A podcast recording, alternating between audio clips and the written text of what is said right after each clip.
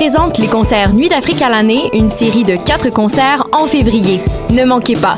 Le grand retour de la sensation malienne Fatoumata Diawara, la diva à la voix irrésistible, sera le 23 février au National. La soirée Nuit d'Afrique Sound System avec World Wild Sound System et Analog Africa pour première au Canada le 29 février au ministère. Infos et billets disponibles sur productionnuitdafrique.com. Les productions Nuit d'Afrique vous invitent à la plus grande vitrine des musiques du monde à Montréal, les Silidars de la musique du monde. Venez découvrir 36 groupes tous les mardis et mercredis au club Balatou jusqu'au 16 avril. Participez au concert vitrine gratuit et votez pour vos artistes coup de cœur. La 14e édition des Silidars de la musique du monde à découvrir sur silidar.com, Facebook et Instagram. Du 14 au 19 février 2020, le festival déjanté de la diffusion alternative, le FOC-OFF, est de retour à Québec pour une sixième année consécutive. Plus d'une centaine d'artistes de la scène émergente et alternative seront en vitrine un peu partout dans les salles du centre-ville de Québec. Un beau mélange rock, pop, punk et stoner. Retrouvez notamment Ariane Roy, Electric Neon Clouds, Miels, Élégie et Valence. L'été passé au coût de 25 dollars en vente au focoff.com. Tu es aux études et tu as envie de voyager cet été?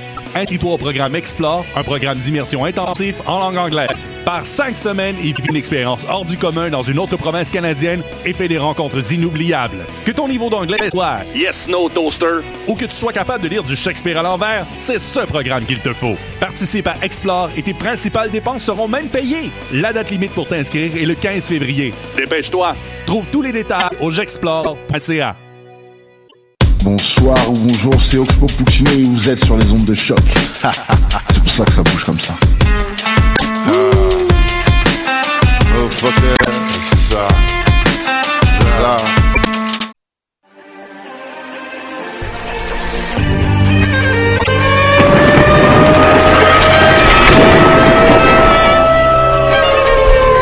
Car la guerre est toujours la sanction d'un échec.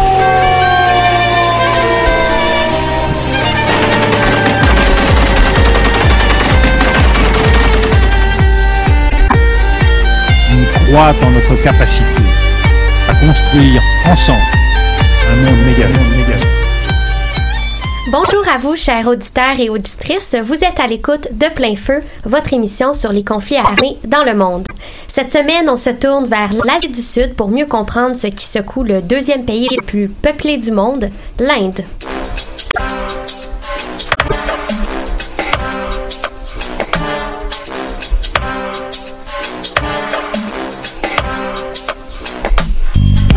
Plonger dans le vif du sujet, nous vous rappelons que vous pouvez en tout temps interagir avec nous par l'intermédiaire du Facebook Live de l'émission ou en nous écrivant sur notre page Facebook. Cette semaine, c'est Camille qui nous a proposé de travailler sur l'Inde. En fait, Camille, tu as une amie qui vit là-bas actuellement et qui a accepté de nous parler de l'impact des manifestations sur les étudiants universitaires dans le pays. Oui, exactement. En fait, euh, mon amie, elle habite à Delhi depuis déjà trois ans. Elle se situe vraiment donc euh, en plein cœur euh, du feu de l'action. Mais je vais pas vous en dire plus. Euh, Vous aurez la chance de l'entendre témoigner lors de mon reportage. Parfait, je pense qu'on a tous, euh, tous et toutes déjà hâte. Alors, pour vous mettre en contexte, il y a près de deux mois, le Parlement indien a adopté une loi controversée sur l'attribution de la citoyenneté, soit le Citizenship Amendment Act ou le CAA. Cette loi est jugée discriminatoire envers la communauté musulmane puisqu'elle facilite l'octroi de la nationalité indienne aux réfugiés issus de minorités non musulmanes. Depuis l'adoption du projet de loi, les rues sont prises d'assaut par des citoyens qui souhaitent une révision de la législation. Pour bien vous expliquer les fondements des récents événements, on rejoint Félix pour la mise en contexte. Salut. Allô, ça va mieux comme ça? Oui. Donc, Alors- euh, oui, c'est ça. Je vais vous parler de la mise en contexte de ce grand euh, défi-là pour le, le- pour l'Inde. Quand même 1,3 milliard euh, de personnes c'est, qui, qui se mobilisent tous en même temps. C'est, c'est quand même digne de mention. Donc, euh, tout ça a commencé, je dirais, le 11 décembre euh, dernier, quand le Parlement indien a voté en faveur d'une nouvelle loi, comme tu l'as bien euh, expliqué un peu plus tôt, le Citizenship Amendment Act, euh, qui, lui, est, en fait, est une modification de la loi de 1955 sur l'immigration. puisque ça comporte en fait cette loi-là, c'est que c'est une sorte de voie rapide à l'accession de la citoyenneté indienne pour les réfugiés de trois pays, donc de l'Afghanistan, du Bangladesh et du Pakistan. Euh, la loi, elle assouplit les conditions de naturalisation aussi euh, de ces réfugiés-là. Puis ça va permettre à ceux qui sont sur le territoire depuis six ans d'avoir accès à la citoyenneté plutôt que les 11 ans donc prévus euh, dans la loi de 1955. Mais ce qui a mis le feu aux poudres avec des manifestations euh, très importantes en Inde, c'est que, euh, comme tu l'as dit un peu plus tôt, c'est que sans interdire explicitement les réfugiés musulmans de ces trois pays-là, ben, il va permettre seulement qu'aux minorités hindoues, sikhs, bouddhistes, jain et euh, parsi euh, et aussi la chrétienne, pardon, d'avoir accès à cette voie dorée vers la citoyenneté. Donc, il omet complètement et délibérément aussi euh, la source du problème euh, d'inclure les réfugiés musulmans. Et euh, bon, concernant la source du problème, on va y revenir plus tard, mais là, on se demande inévitablement comment l'opposition indienne a réagi à cette loi.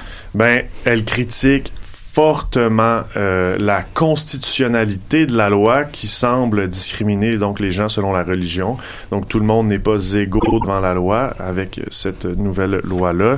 Et euh, donc c'est une tentative selon l'opposition, une tentative directe du parti au pouvoir du premier ministre Narendra Modi, le Bharatiya Janata Party, donc qui lui-même est un parti qui se revendique de la droite nationaliste, de mettre de l'avant une politique qui vise à favoriser la majorité hindoue, euh, qui représente presque 80% de la population euh, en Inde et qui, selon eux, sert vraiment à mettre à l'écart la population musulmane, qui représente 14,2% de la population, qui est donc le, deuxième groupe en importance euh, en Inde après les hindous. Euh, donc c'est euh, c'est c'est pas négligeable. Donc ça a créé vraiment une sorte de crise et un- une sorte de renversement politique, euh, si je puis dire en fait, dont les répercussions se font sentir déjà. Il y a, il y a un, il y a un mouvement euh, qui, qui, qui a pris naissance en Inde notamment avec le gain le 8 février dernier du parti de l'opposition le Aam Admi Party, le AAP, euh, dans les élections régionales de Delhi, euh, donc où l'opposition détient 62 des 70 sièges de la capitale.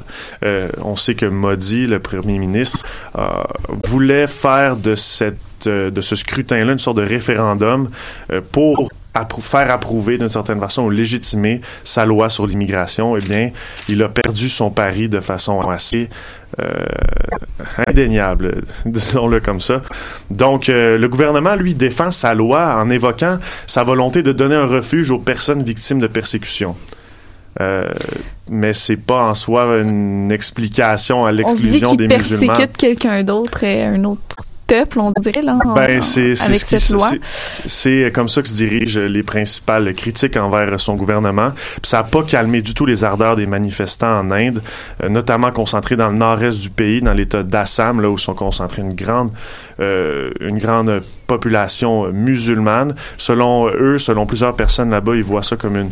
Ils ont, ils ont peur, en fait, de, faire, de se faire occuper leur territoire par plusieurs réfugiés. Ils voient ça, eux, comme étant une sorte de colonisation hindoue. Donc, il y a beaucoup, beaucoup de manifestations dans cette région-là. Une mobilisation aussi citoyenne étudiante qui ne faiblit pas avec des centaines d'arrestations face à un gouvernement, lui, qui tient bon dans sa volonté d'appliquer la loi. Bien, merci pour avoir euh, mis la table sur cette émission. Euh, je suis certaine qu'il va en éclairer plusieurs, dont nous autour de la table. Ça fait plaisir. Sarah, qu'est-ce que tu nous présentes cette semaine pour commencer? Et salut! Donc, euh, je vous propose Cold Mess de l'artiste indien Pratik Kou- euh, Kouad, une chanson sortie en 2018, euh, très bien accueillie, mais aussi un point tournant dans sa carrière. Euh, il faut dire, la chanson s'est retrouvée sur le playlist annuel de Barack Obama en 2019. Donc, on l'écoute à l'instant.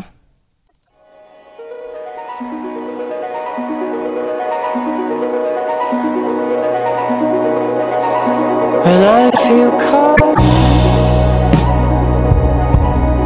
I'll keep you close. And if I could hold you and take you home,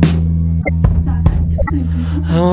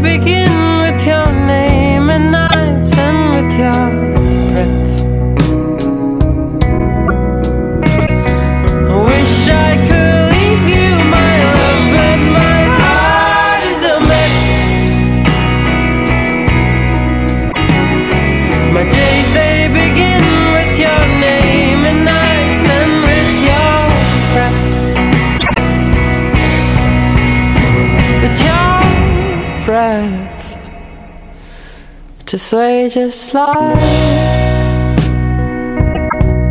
it was Friday night, and all the lights were blind me dry, and my love is your side,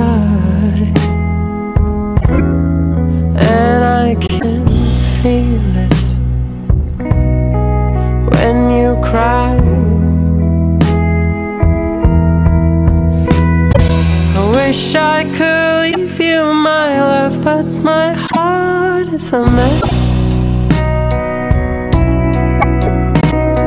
My days they begin with your name and nights end with your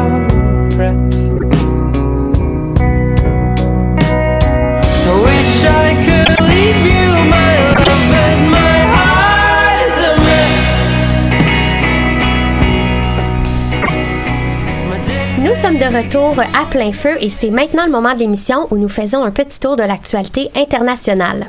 Voici donc vos nouvelles.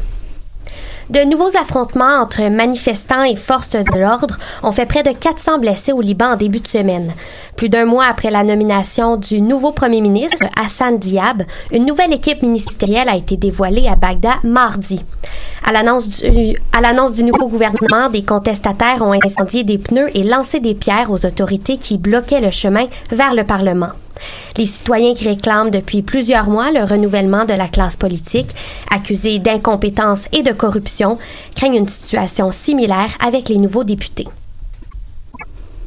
L'armée malienne a amorcé lundi un voyage de quatre jours pour rejoindre la ville de Kidal, où elle n'était plus présente depuis 2014. Le convoi a quitté la ville de Gao, située à 200 km du point d'arrivée en début de semaine, et est placé sous très haute sécurité pendant le voyage. En 2014, l'armée malienne a été vaincue à Kidal par les rebelles Touaregs qui souhaitaient prendre le contrôle de la région. L'État malien redoute aujourd'hui la réaction de la population locale à leur arrivée, considérant le manque d'efficacité qui lui est reproché et sa perte d'autonomie politique. Les 240 hommes envoyés ont pour, ont oui, de prêter main forte à d'autres troupes sur le terrain. En Italie, le chef de l'extrême droite, Matteo Salvini, pourra être porté en justice. En effet, son immunité parlementaire a été levée hier par le Sénat. L'ancien ministre de l'Intérieur devra donc faire face aux tribunaux concernant des accusations de séquestration de personnes. Les événements remontent en 2019 lorsque M. Salvini occupait son poste de ministre. Il a refusé de laisser débarquer plus d'une centaine de migrants en bateau en terre italienne. Ils ont donc dû rester sur l'embarcation, disais-je, plusieurs jours à cause du refus de M. Salvini. Celui-ci a dit qu'il ne comptait pas se défendre, mais plutôt revendiquer son geste avec orgueil devant la justice. Et finalement, le groupe armé État islamique a revendiqué une attaque sur une base militaire qui a eu lieu dimanche au sud de l'Algérie, près de la frontière avec le Mali. L'attaque suicide a fait plusieurs blessés et un mort, soit un militaire algérien. Dans son communiqué, l'État islamique mentionne que leur frère martyr a fait des dizaines de morts, mais le gouvernement algérien n'a confirmé qu'un seul décès. Les deux derniers attentats suicides qui avaient touché l'Algérie ont aussi été revendiqués par le groupe armé. Cette attaque est survenue au moment où l'Algérie venait de manifester son désir de s'impliquer dans le règlement des conflits en Libye et au Sahel. C'est ce qui met fin à vos nouvelles. On poursuit maintenant avec le reportage. Comme on l'a dit en début d'émission, c'est Camille qui se prêtait au jeu cette semaine. Salut à toi. Salut. Alors évidemment, la mise en place de la nouvelle loi a fait réagir bon nombre de citoyens. Peux-tu nous en dire un peu plus? Oui, absolument. Et en fait, euh, l'adoption du CA a déclenché un nombre vraiment important de manifestations, autant de la part des groupes musulmans que la HIC, euh, que par des associations étudiantes ou encore des ONG. Il y a même euh, plusieurs États indiens tels que le Punjab ou encore le Rajasthan qui ont annoncé publiquement leur refus euh, d'appliquer la loi qui stigmatiserait la population musulmane. Il semblerait aussi que ce soit les jeunes étudiants manifestants qui seraient les premières victimes de répression policière. Est-ce que c'est parce que leurs contestations sont plus violentes? Euh, ben, plus ou moins. En fait, euh, depuis le commencement, les manifestations étudiantes ont plus souvent qu'autrement été pacifiques. Euh, donc, la population, la police, pardon, va tenter de, réprim- de réprimer le mouvement parce qu'il forme euh, simplement la plus grande majorité des protestateurs. En fait, le mouvement de contestation contre le CAA a d'abord pris forme au nord-est, comme Félix le disait, euh, puis s'est vite propagé vers l'ouest jusqu'à Delhi, où plusieurs étudiants d'universités musulmanes et laïques ont décidé de se réunir pour protester contre la loi. Donc, il y a une première manifestation qui s'est organisée le 13 décembre dernier à l'université de Jamia Millia Islamia.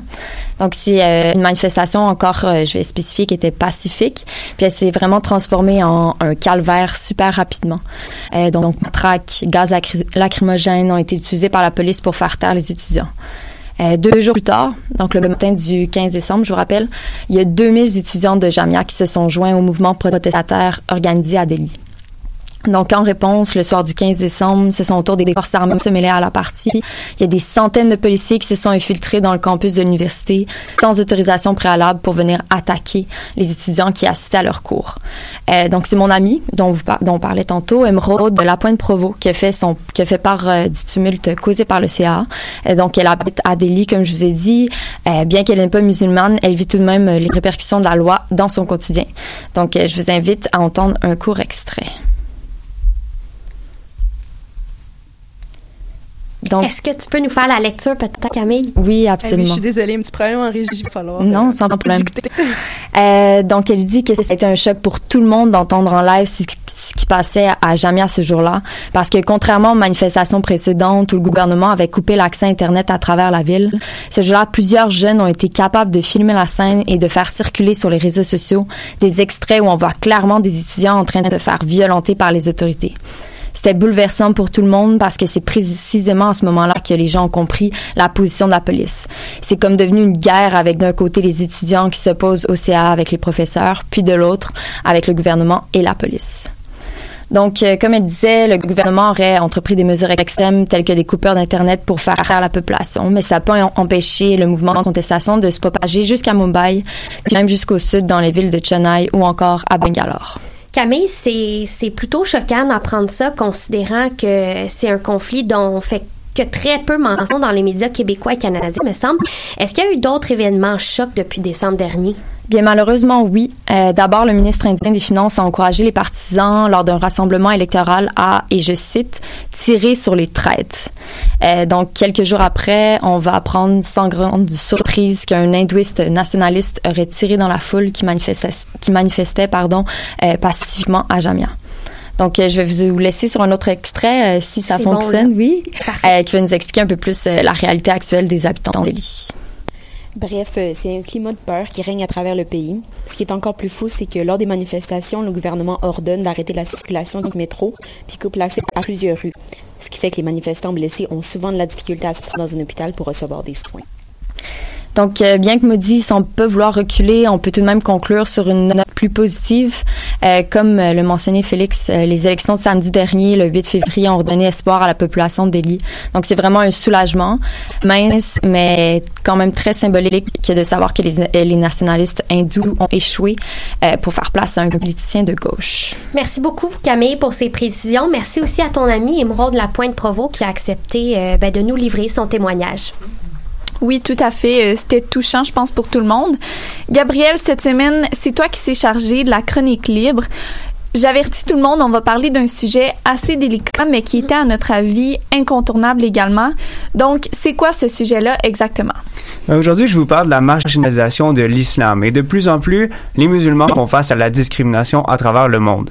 Notamment, Amnesty International écrivait déjà en juin 2017 que les crimes haineux envers les musulmans en Inde se faisaient de plus en plus fréquents.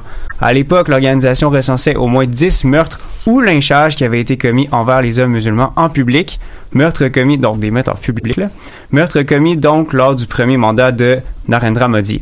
Et les tensions se seraient alors exacerbées entre les différentes religions en Inde.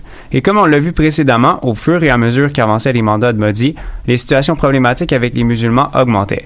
Une des raisons qui a mené les hindous à marginaliser l'islam, c'est entre autres qu'un organe paramilitaire appelé le RSS pour Rashtriya Swayam Sevak Sangh, un groupe influent auprès du parti de Modi et se proclamant du nationalisme hindou, a contribué à la stigmatisation des musulmans indiens. D'ailleurs, cette organisation a été créée en 1925 sur les principes fondateurs des groupes d'extrême droite européens, comme les Chemises Noires en Italie, qui était le groupe paramilitaire du dictateur Benito Mussolini. L'un des membres influents du RSS est d'ailleurs Narendra Modi, qui y est depuis qu'il est jeune. Et pour démontrer l'influence qu'a pu avoir le, le groupe sur l'islamophobie dans le monde, lorsqu'un homme est entré dans une mosquée en Norvège en août 2019 pour y tuer les personnes qui priaient, il avait préalablement écrit un manifeste dans lequel il citait comme l'une de ses influences pour commettre son geste le RSS indien. Donc vraiment en Inde, il y a un sentiment négatif envers les musulmans qui persistait, mais pas seulement à l'intérieur de petits groupes, on allait jusqu'à être raciste dans les instances gouvernementales. Effectivement, et ces gouvernements qui sont autoritaires et non démocratiques vont instaurer des systèmes de surveillance et de persécution des minorités pour ensuite être capables de mieux les contrôler, pour soit les assimiler ou même dans des cas extrêmes les tuer. Et alors que certaines personnes disent que les musulmans ne sont pas une race et ne peuvent donc pas subir de racisme, la façon avec laquelle on les discrimine est en tout point semblable à du racisme. Et tout de même, je tiens à mentionner que le terme approprié pour euh, ce type de, de genre de discrimination-là, ce serait de l'ethnophobie. Oui. Et, Et- qu'également on met race entre guillemets euh, Ouais. pour parler de racisme. Oui, effectivement.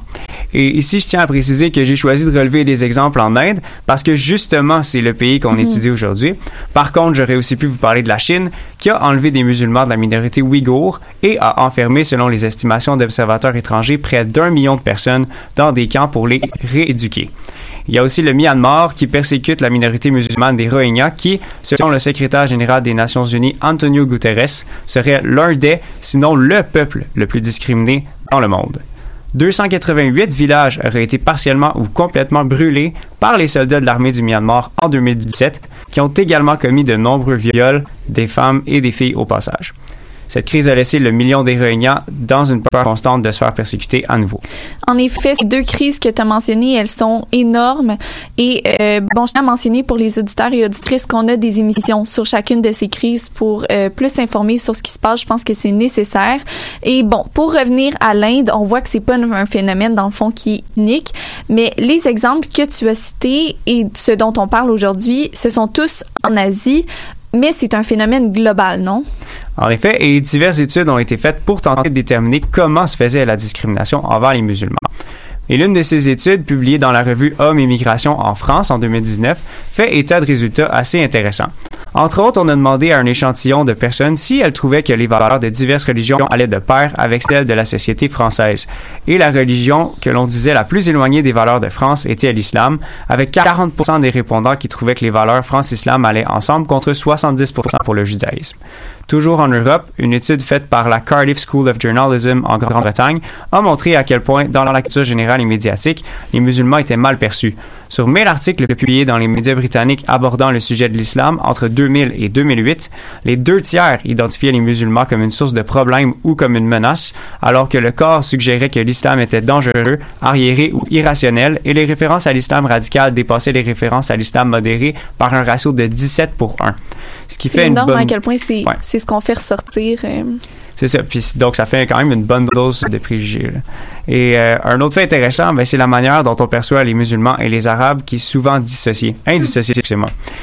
Voici d'ailleurs une statistique qui pourrait remettre les choses en perspective. Selon le Pew Research Center qui fait l'étude des religions à travers le monde, il y a seulement 20% des musulmans qui habiteraient des pays arabes. On peut donc déduire qu'un certain nombre de musulmans, voire une majorité d'entre eux, ne sont pas arabes. Et pour les curieux, je vais mettre une carte qui indique le nombre de musulmans qui se trouvent dans les diverses régions du monde sur la page Facebook de l'émission. Ma conclusion à tout ça, ben, ce serait que les musulmans sont discriminés dans toutes les régions du monde et que parfois, en regardant l'histoire, on se dit qu'il faudrait faire attention à ce qu'ils ne finissent pas comme d'autres minorités qui ont souffert à travers le temps. Tout à fait. Euh, merci beaucoup, Gabriel, pour ton audace, ton tact. Euh, je pense que ça nous éclaire beaucoup sur certaines réalités parfois méconnues.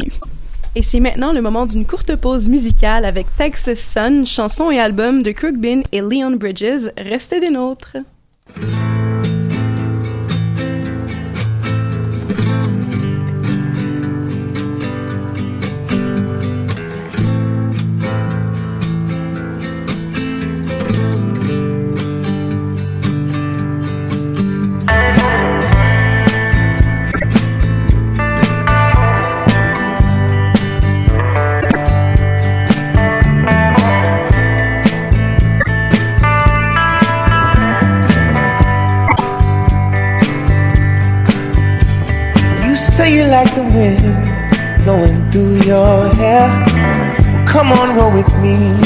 Sun goes down. Texas sun. Say you wanna hit the highway for the engine roars. Well, come on, roll with me till the sun goes down. Texas sun.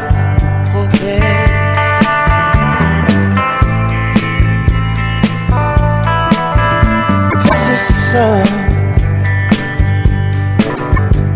Caressing you from Fort Worth to Amarillo. Well, come on, roll with me to the sun dips low. Texas sun.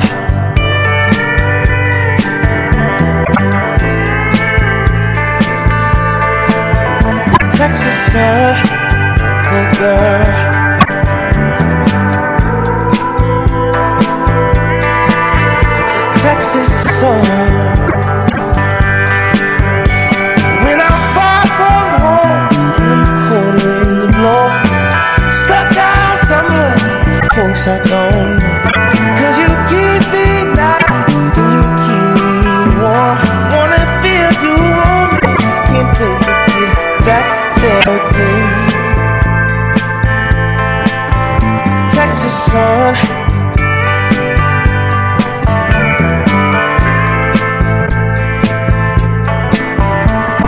sun.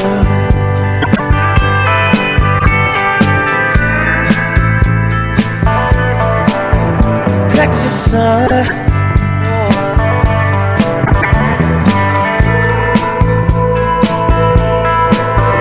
Texas sun. You say you like the wind blowing through your hair. Well, come on, roll with me the sun goes down. Texas sun.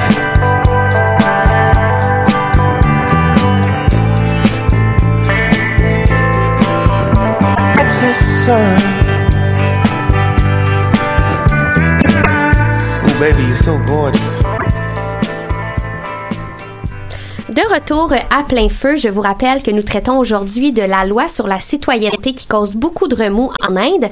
Alors, euh, nous rejoignons Bernadette pour la chronique culturelle maintenant. Bonjour Bernadette. Allô. Donc, euh, tu t'es penchée cette semaine sur les réactions de membres de l'industrie euh, du cinéma en Inde par rapport à la loi sur la citoyenneté. Comment est-ce que ça se présente exactement? Ben, bonne question. C'est un sujet qui est fort intéressant, celui de mêler le cinéma et le politique. En Inde, les films produits par l'industrie cinématographique principale, qu'on appelle Bollywood, rejoignent un très très grand public. Compte tenu de la popularité de ces films, on retrouve parmi les membres de l'industrie des personnalités très influentes, dont plusieurs sont musulmanes. Certaines d'entre elles ont effectivement pris position sur cette nouvelle loi. Par exemple, on note que plusieurs personnalités ont participé à des manifestations en opposition à la loi et à la brutalité policière. Euh, une pétition à ce sujet a d'ailleurs été signée par environ 300 personnalités de Bollywood. D'autres se sont également servis des réseaux sociaux pour exprimer leur désaccord. C'est le cas par exemple du réalisateur Anurag Kashyap qui a carrément traité le gouvernement de euh, le gouvernement indien de fasciste sur son compte Twitter. Interromps-moi si je me trompe, mais il me semble que j'ai vu récemment une photo sur Twitter du premier ministre Modi avec plein de célébrités, ah oui, avec plein de célébrités de Bollywood. Ça se peut? Oui, c'est vrai. Euh, en fait, euh, Modi profite régulièrement du soutien de personnalités pour euh, embellir son image, l'image de son gouvernement et étendre son influence. En fait, il n'est pas rare qu'il invite des célébrités à des événements puis publie des photos de ses rencontres sur les réseaux sociaux par la suite. Euh, cela ferait partie d'une stratégie, disons, plus large du gouvernement de Modi pour démontrer à la population indienne que son gouvernement détient l'appui de ces personnalités bollywoodiennes euh, très populaires. Il a même invité récemment plusieurs personnalités très connues à une soirée dans le but de discuter justement de la loi sur la citoyenneté. Toutefois, plusieurs artistes ont choisi de boycotter l'événement, ce qui représenterait aussi une forme de protestation. La relation, amicale qu'avait le premier ministre Modi avec la communauté bollywoodienne semble prendre un peu le bord avec la vague de contestation au même de l'industrie. Mais il me semble qu'on a aussi euh, plusieurs membres très influents de l'industrie qui gardent le silence. Est-ce qu'on les critique, ces personnes-là? Oui, euh, effectivement, malgré certains gestes qui désapprouvent la loi, on critique les membres de l'industrie de ne pas s'être assez exprimés sur le sujet, surtout étant donné de la portée que peut avoir leur parole. On remarque que plusieurs personnalités, dont l'acteur musulman Shah Rukh Khan, qui est d'ailleurs la superstar en Inde, n'a pas dit un seul mot au sujet de la loi sur la citoyenneté. Son silence est d'ailleurs considéré comme étant une trahison. Euh, D'un autre côté, les, les rares artistes qui osent s'exprimer négativement au sujet du gouvernement peuvent faire face à d'énormes représailles et sont systématiquement critiqués par les membres du BJP. C'est d'ailleurs le cas de l'actrice euh, Swara Baskar qui a participé à plusieurs manifestations et s'est prononcée publiquement contre la loi. Selon son témoignage, elle aurait perdu plusieurs contacts, euh, contrats, pardon, euh, des rôles et serait plus invitée à certains événements. L'actrice indienne Risha Chadha s'est aussi exprimée sur le sujet en affirmant que c'est plus difficile pour les artistes indiens et indiennes de se prononcer parce que d'une part la justice en Inde n'est pas nécessairement indépendante et d'autre part que les artistes n'ont pas droit à une forme de protection par des syndicats en cas d'harcèlement. Aussi, n'est pas rare non plus que le gouvernement appelle au boycott de certains films. Donc tout ça révèle euh, évidemment la proximité que le, le cinéma indien avec l'État. C'est intéressant, c'est c'est une autre réalité vraiment qu'on connaît peu, nous. Oui, absolument. Puis si on fait un parallèle, par exemple, avec l'industrie du cinéma américain, on comprend que les artistes ne font certainement pas face aux mêmes défis. On l'a bien vu dimanche pendant la soirée des Oscars. Certains artistes en ont profité pour dénoncer notamment l'absence de diversité ou le fait qu'il y avait une sous-représentation de réalisatrices femmes nominées aux Oscars. Ou encore, on pense à Brad Pitt qui s'est prononcé sur le procès de destitution de Donald Trump. Donc plusieurs vont effectivement oser mêler des revendications politiques au cinéma. Ça fait beaucoup jaser. La portée de leur parole est énorme, mais les conséquences pour ces personnes-là en tant qu'artistes ne sont peut-être pas comparables aux représailles probables des artistes indiens et indiennes. On note ici une différence culturelle assez flagrante. C'est ensuite à se demander si les craintes face aux représailles valent réellement ce silence, considérant la situation assez inquiétante et que certaines de ces voix silencieuses possèdent un pouvoir d'influence qui devrait, à mon avis, être exploité. Ça fait réfléchir tout ça, c'est à se demander si on devrait prendre parole ou pas dans certains événements. Merci beaucoup Bernadette, super plaisir. intéressante ta chronique. Et on va maintenant rejoindre Mélodie pour les Zoom sur. Salut! Allô! Donc, Mélodie, zoom sur ce que tu appelles la résis- les résistantes pardon, de Shine Bai. Explique-nous euh, davantage. Oui, donc d'abord, Shinebag, c'est un quartier de l'Est de New Delhi, occupé majoritairement par des familles ouvrières de confession musulmane et qui se trouve donc directement touché par la Citizen- Amendment Act, excusez-moi, euh, la CAA. Donc, ce qui se passe à Shinebay, c'est qu'on a décidé de résister pacifiquement à l'adoption de cette loi en, euh, en occupant une grande route de six voies qui relie Delhi à la banlieue de Noida. C'est une artère très passante, très importante, qui est totalement paralysée. Bon, là, vous vous dites sûrement que bloquer une route, c'est quand même assez banal dans le cadre d'une telle contestation. Mais la question qu'on doit se poser, c'est s'il est aussi commun de barrer une telle route toute une journée, puis toute la nuit, puis répéter l'expérience plusieurs journées d'affilée sans arrêt pour finalement toujours occuper la dite route à ce jour, et ce depuis, tenez-vous bien, le 15 décembre dernier, donc depuis près de deux mois, c'est immense. En effet, immense. Et le mot est faible, j'ai l'impression. C'est vraiment impressionnant. La vraie résistance. Oui, Ouais, oui, vraiment. Et euh, tu nous parles de résistantes justement au féminin. Ces gens, donc, est-ce que ce sont surtout des femmes. Oui, et c'est ce qui est encore plus spécial, euh, c'est en fait une centaine de femmes musulmanes qui réalisent le plus long mouvement de contestation contre la CAA. Euh, ce sit-in non interrompu est rapidement devenu le symbole de la contestation contre la CAA, voire carrément euh, de la vivacité de la démocratie en Inde, d'autant plus que ce sont des femmes qui, pour la plupart, sont souvent recluses à la maison, qui ne sortent pas de chez elles seules. Donc, c'est vraiment à la fois une protestation protestation pardon, historique et un grand moment pour les femmes musulmanes en Inde qui prouvent ainsi leur force et leur volonté de défendre seules leurs droits. Euh, en plus, il y a vraiment une, une réelle petite ville de solidarité qui s'est formée autour de ces femmes-là. Euh, elles sont supportées par une foule de bénévoles. Certains distribuent de la nourriture, d'autres assurent l'accès à des médicaments ou de la literie. Certains ont fait des dons de matelas, du matériel de scène. Tous les jours, OK, des parce que vraiment, elles ne bougent pas. non, elles ne bougent pas du tout. Elles sont euh, sur euh, sur l'asphalte, elles se relaient. Il y a constamment une centaine de femmes dans la rue. C'est assez impressionnant. Puis euh, pour ajouter à tout ça, il y a des artistes qui performent, qui exposent des dessins, euh, qui rappellent les bases laïques de l'Inde. Et pour couronner le tout, une véritable fresque vivante qui se complète par des dizaines de drapeaux indiens. Seul signe de ralliement de cette foule qui d'ailleurs devient même de plus en plus multiconfessionnelle. C'est vraiment, euh, moi, ça me donne des frissons, en tout cas, quand on parle. Et comment réagissent les autorités face au mouvement de ces femmes-là? Eh bien, pour les organisatrices et leurs supporters, le caractère non violent du sit-in, mais surtout le rôle central joué par les femmes, ce sont les meilleures armes contre la répression policière. Euh, tous sont d'avis que puisque les femmes sont en première ligne, on n'ose pas user de la force aussi facilement euh, que dans les autres protestations. D'ailleurs, ce sit-in, c'est un symbole, mais c'est aussi devenu un acte de légitimation en quelque sorte parce que les autorités avaient l'habitude de justifier leur répression par la violence à laquelle avaient supposément recours les manifestants. Donc, c'est plus un argument tout à fait valide dans les circonstances. Euh, il en reste pas moins que la police de Delhi a essayé de convaincre les femmes de libérer la route et elle s'est finalement tournée vers les tribunaux. Euh, ce lundi même, c'est finalement la Cour suprême qui a répondu simplement que manifester c'était un droit et que le seul défaut du mouvement c'était d'être de durée indéterminée. Et pour finir, tu parles d'une durée indéterminée, mais qu'est-ce que demandent ces femmes euh, spécifiquement, si on peut dire, qu'est-ce qui pourrait mettre fin à leur mouvement? Euh, ma réponse est simple, le retrait total de cette loi. Euh, je vais d'ailleurs vous laisser sur les propos de l'une des résistantes de Shine très très invocateur. Donc ça va comme suit. Nous resterons ici aussi longtemps qu'il le faudra, un an, deux ans, cinq ans, vingt ans. Après ma mort, mes enfants viendront manifester. Et la dernière partie de son témoignage, mais non la moindre, nous ne bougerons pas d'ici, on nous pousse dans la rue, c'est donc cette rue qui nous sauvera. Bon, en effet, euh, très touchant. Je te remercie pour cette recherche rigoureuse, comme à chaque semaine. C'est maintenant euh, le moment de l'émission où on lègue le flambeau de l'animation à Sarah pour la discussion. Alors Sarah, quel sujet veux-tu aborder cette semaine? Alors merci Magali. Donc, euh, mais je vais en profiter aussi pour inviter tous ceux qui nous écoutent à participer au, euh, euh, débat par l'intermédiaire du Facebook Live parce que ça promet, je vous avertis. Donc, il faut savoir que dès sa création en 1947, l'Inde a choisi le modèle de la laïcité. Pourtant, le pays a tout récemment adopté une loi sur l'attribution de la citoyenneté, donc le Citizenship Amendment Act, qui discrimine une communauté en se basant sur sa confession religieuse. Donc, compte tenu de cette décision, l'Inde est-elle réellement laïque? Et là, je le rappelle, la laïcité est un principe selon lequel il y a une séparation de la société civile et de la société religieuse. Donc, je vous écoute, allez-y.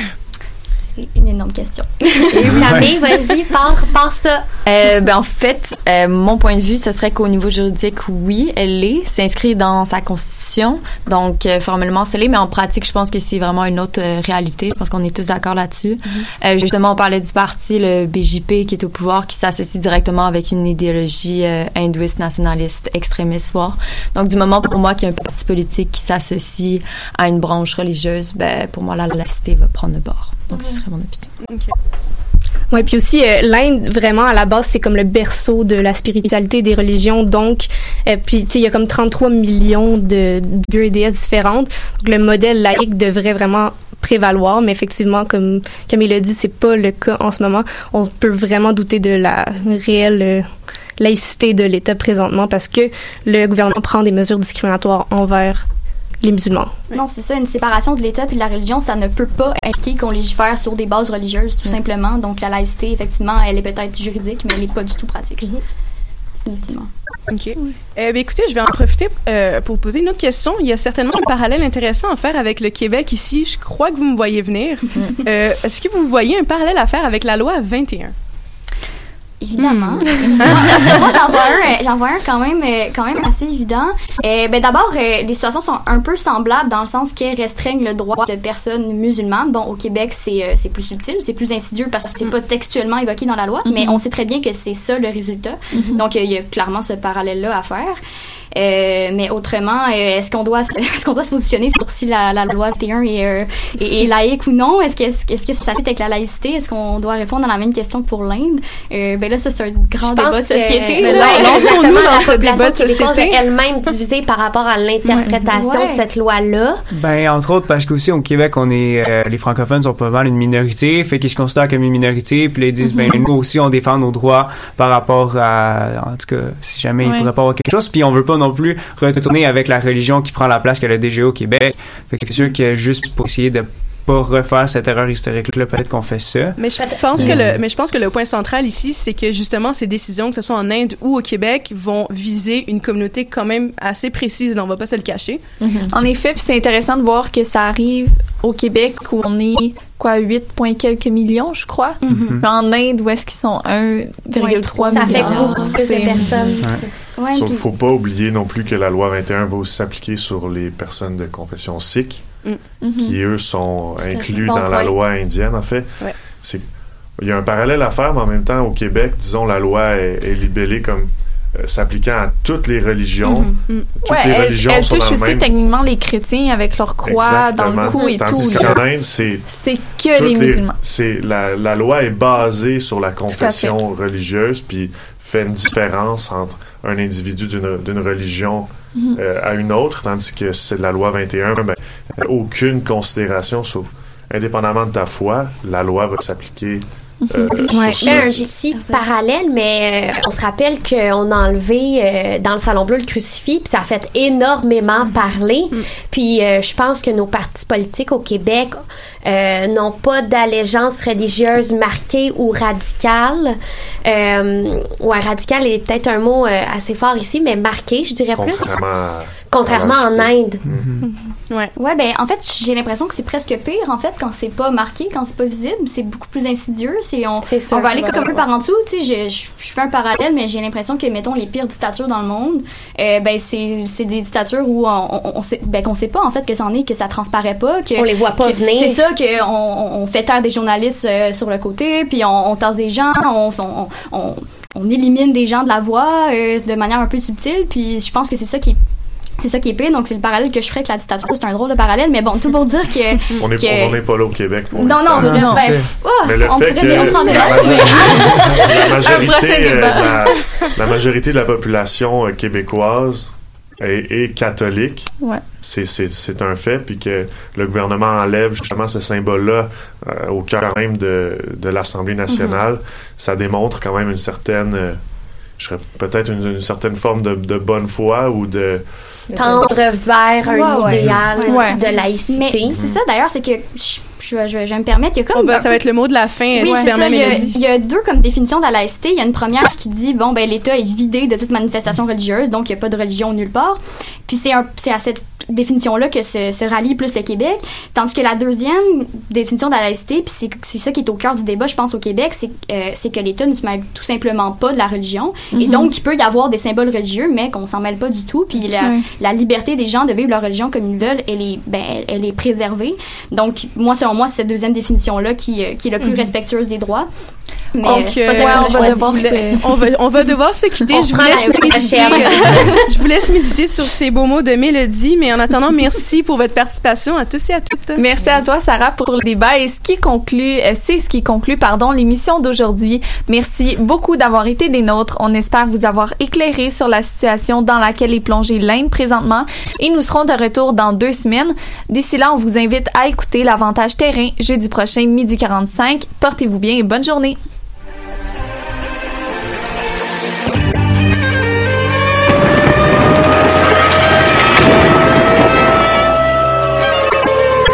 car la guerre est toujours la sanction d'un échec.